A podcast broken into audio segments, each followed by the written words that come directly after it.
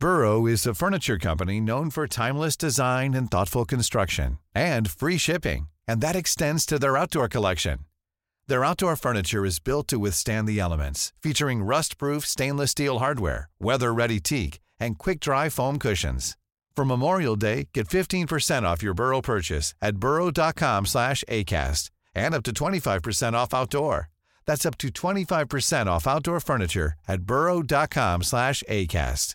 This Mother's Day, celebrate the extraordinary women in your life with a heartfelt gift from Blue Nile. Whether it's for your mom, a mother figure, or yourself as a mom, find that perfect piece to express your love and appreciation. Explore Blue Nile's exquisite pearls and mesmerizing gemstones that she's sure to love. Enjoy fast shipping options like guaranteed free shipping and returns. Make this Mother's Day unforgettable with a piece from Blue Nile. Right now, get up to 50% off at BlueNile.com. That's BlueNile.com. I'm Sandra, and I'm just the professional your small business was looking for. But you didn't hire me because you didn't use LinkedIn jobs. LinkedIn has professionals you can't find anywhere else, including those who aren't actively looking for a new job but might be open to the perfect role, like me. In a given month, over 70% of LinkedIn users don't visit other leading job sites. So if you're not looking on LinkedIn, you'll miss out on great candidates like Sandra. Start hiring professionals like a professional. Post your free job on linkedin.com/people today.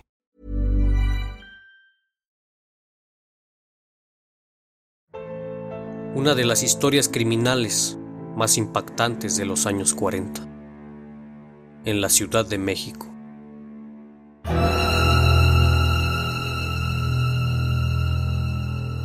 Que tuvo como protagonista a una mujer. Su nombre, Felicitas Sánchez Aguillón. La prensa la bautizó como la ogresa de la colonia Roma. Guardaba secretos que hubieran causado una conmoción peor y seguramente un trágico final para muchas mujeres de su época. Una vez, una mujer me dijo que su hijo iba a nacer siendo un monstruo, que por favor le hiciera una operación para arrojarlo. En efecto, aquella criatura era un monstruo. Tenía cara como un animal. En lugar de ojos, unas cuencas espantosas. Y en la cabeza una especie de ojo enorme. A la hora de nacer, el niño no lloraba, sino que bufaba como un animal. Le pedí al señor Roberto que el cadáver de recién nacido lo echara al canal. Y él le amarró un alambre al cuello y lo arrojó, maravillándose de lo que había hecho. Soltó una carcajada mirándome, con gran complacencia y furor. El criminalista nocturno.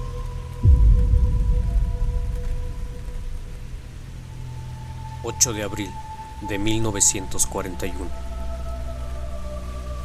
Una mañana el señor Francisco Páez, dueño de una tienda de abarrotes, ubicada en el edificio de la calle Salamanca, en la colonia Roma, en la Ciudad de México. Se encontró una mañana con la cañería de su local tapada.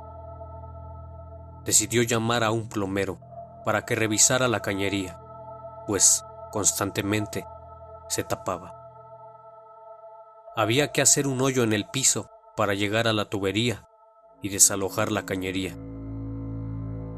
Pero lo que se venía era sumamente aterrador. Al abrir la cañería, se llevaron una gran sorpresa. Al interior, encontraron un enorme tapón, pero este era de carne humana, en estado de putrefacción. Gasas y algodones ensangrentados entre náuseas y asombro. El plomero extrajo los trozos de carne humana y se dio cuenta que las gasas envolvían un cráneo de niño. Aquel momento fue escalofriante, pero destaparía una de las historias criminales más sorprendentes de los años 40 en la Ciudad de México. La protagonista de esta historia tan macabra sería una mujer llamada Felicitas Sánchez Aguillón, a la que se le conocería por el sobrenombre de la ogresa de la colonia Roma. Nació en el año de 1890 en el estado de Veracruz, en el poblado de Cerro Azul. Tuvo una infancia en donde su madre la golpeaba y le mostraba un profundo resentimiento. Constantemente la humillaba. Era una relación tormentosa y destructiva, dejando en claro que era una niña no deseada. Desde pequeña, tuvo un comportamiento perverso. Le gustaba envenenar a los perros y a los gatos. Disfrutaba ver cómo agonizaban. Los miraba con una profunda crueldad. Era una mujer obesa, de malos modales, de carácter fuerte y misántropa. Sentía aversión por la mayoría de las personas. A pesar de su aspecto y su personalidad, contó con varias parejas a lo largo de su vida, que incluso sirvieron como cómplices de sus delitos. En la década de 1900 estudiaba enfermería y se graduó como enfermera. Comenzó a trabajar como partera en su natal Veracruz. Es así como conoció a un hombre de poco carácter, sumiso y codependiente. Del resultado del matrimonio, tuvieron dos hijas gemelas. La posición económica de ambos era tal que Felicitas convenció a su esposo de vender a sus hijas, y lo hacen. Tiempo después, su esposo se arrepintió de haber vendido a sus hijas, pero ella nunca le revela el paradero de ellas, situación por la cual decidieron terminar el matrimonio. Hasta donde se sabe, no asesinó a ninguna de sus hijas aunque no fueron las únicas hijas que tuvo. Tras su separación, en el año 1910, emigra a la capital, en la Ciudad de México. Una vez establecida en la Ciudad de México, se dedica al tráfico de infantes.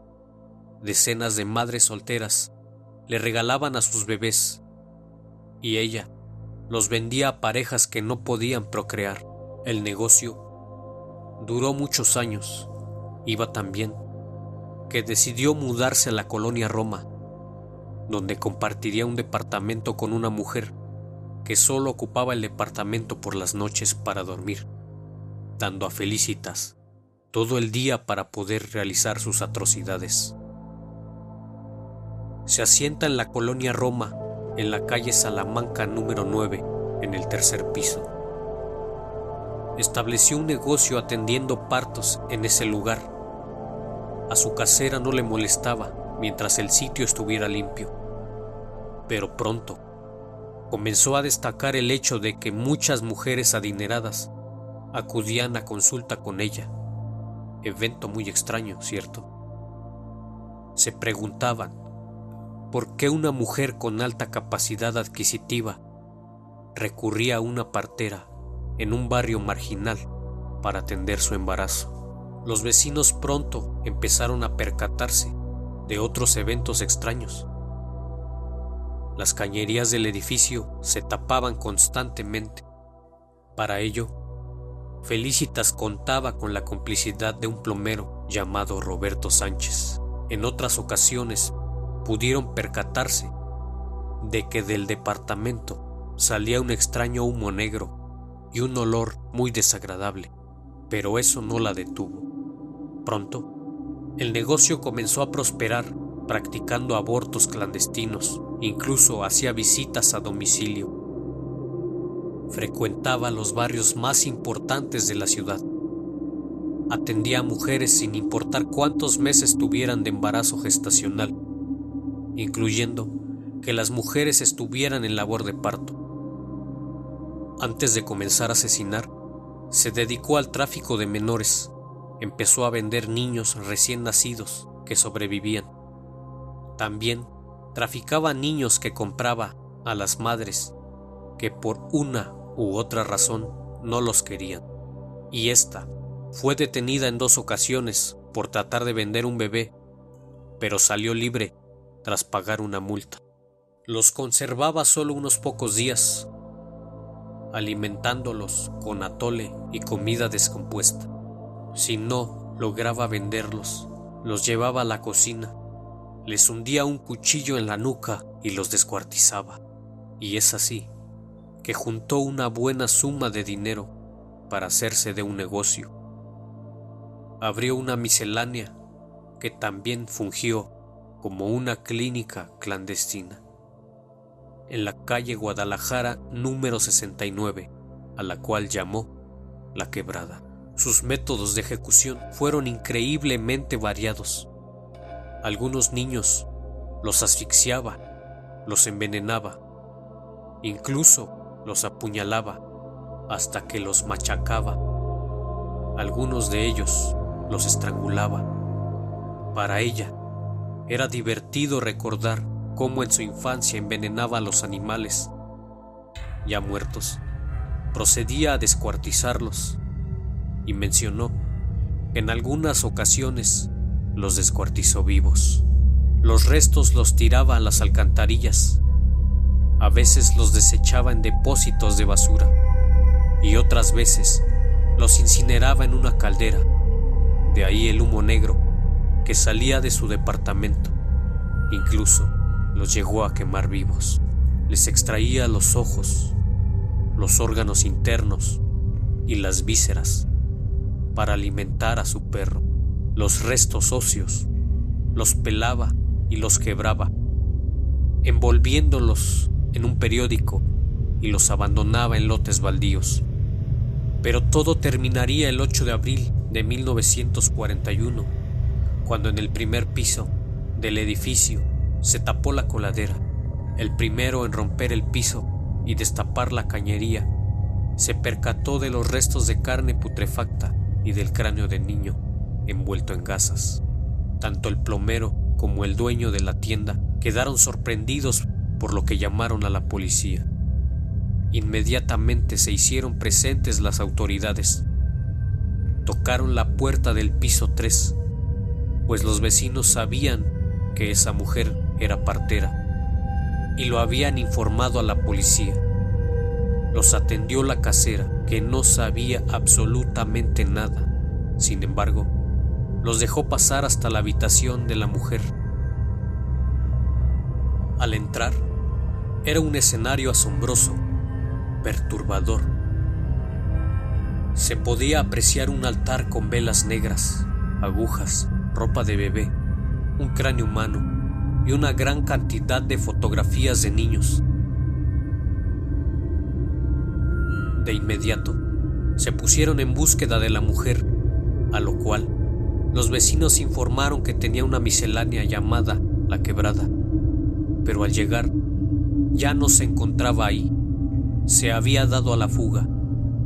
La investigación ahora estaba a cargo del detective José Acosta, quien atraparía a Gregorio Cárdenas en esos mismos años. El 11 de abril de 1941 es detenido el plomero cómplice de la obra. Él relató que en efecto sabía lo que estaba pasando, pero por miedo a ser considerado como cómplice, no había denunciado. Relata que recibía una cuantiosa paga por destapar la cañería y aún más una cantidad mayor por su silencio. Ese mismo día es atrapada junto con su amante Roberto. Con este había procreado a su tercer hija. De inmediato es llevada a una celda donde pasó parte de la noche llorando. Se encontraba totalmente vestida de negro con señales de un gran agotamiento físico, en un estado cercano al delirio. Y al interrogarla, dijo lo siguiente. Efectivamente, atendí muchas mujeres que llegaban a mi casa. Me encargaba de las personas que requerían mis servicios y una vez que cumplía mis trabajos de obstetricia, arrojaba los fetos al baño. Pero su estado mental, tan absurdo, iba más allá. Tenía ideas delirantes, en donde creía realmente que hacía bien con sus atrocidades, con sus atroces crímenes. Incluso se adjudicaba una cualidad mística, por lo que relató a la policía el sueño que tuvo del niño que nacería siendo un monstruo. Estas declaraciones nos hablan del terrible estado mental que tenía. Repudiaba a tal grado a sus víctimas que las visualizaba de esta manera. Fue recluida en prisión y aislada a causa del peligro que representaba para ella el contacto con la población. Durante este tiempo vivió irónicamente una regresión, pues se comportaba como niña, lloraba todo el día, solo pronunciaba algunas palabras y gritaba, quiero irme de aquí. Incluso se tiraba al piso, pataleaba y gritaba, y era necesario arrastrarla para poder trasladarla de un lugar a otro. Contrató un abogado quien le aconsejó mostrar la lista de todas aquellas mujeres que había atendido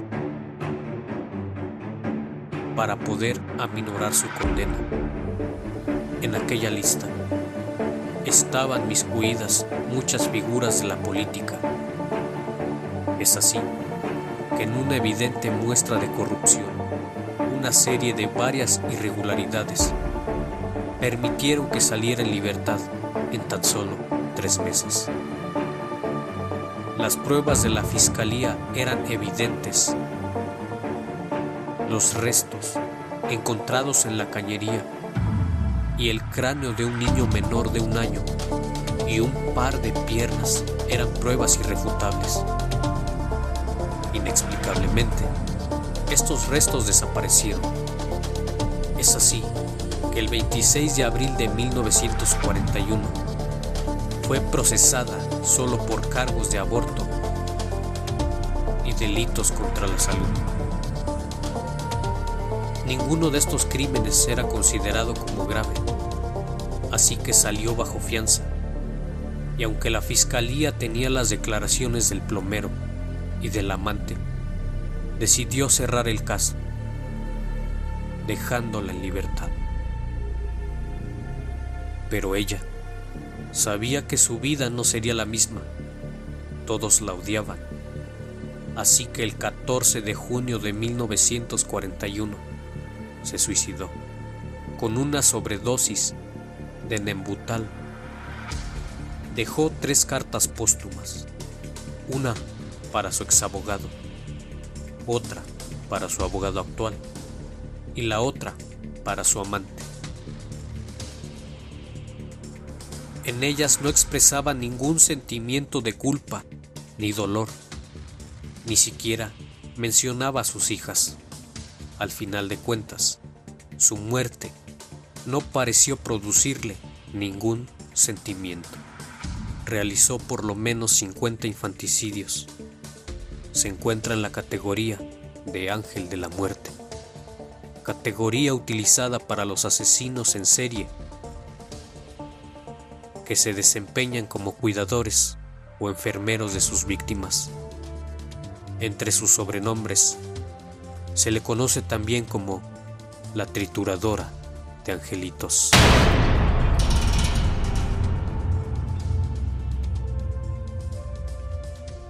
Si el video te gustó, no olvides suscribirte. Activa la campana de notificación para que no te pierdas ningún video. Esto es El Criminalista Nocturno.